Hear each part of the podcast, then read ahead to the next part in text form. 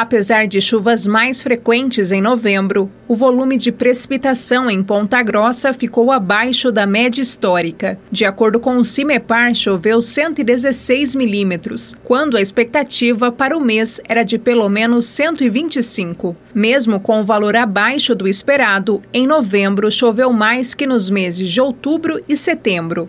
Para a Sanepar, as chuvas do mês passado contribuíram para a manutenção dos reservatórios de água e afastaram a possibilidade de rodízio neste ano. Ontem, o nível de água na represa de Alagados, responsável pelo abastecimento de água de Ponta Grossa, estava em 8 metros. Nesta semana, a chuva deve continuar na região. A previsão do CIMEPAR é que a instabilidade e o tempo abafado durem até a sexta-feira, quando as temperaturas caem em Ponta Grossa. Bárbara Brandão, repórter CBN.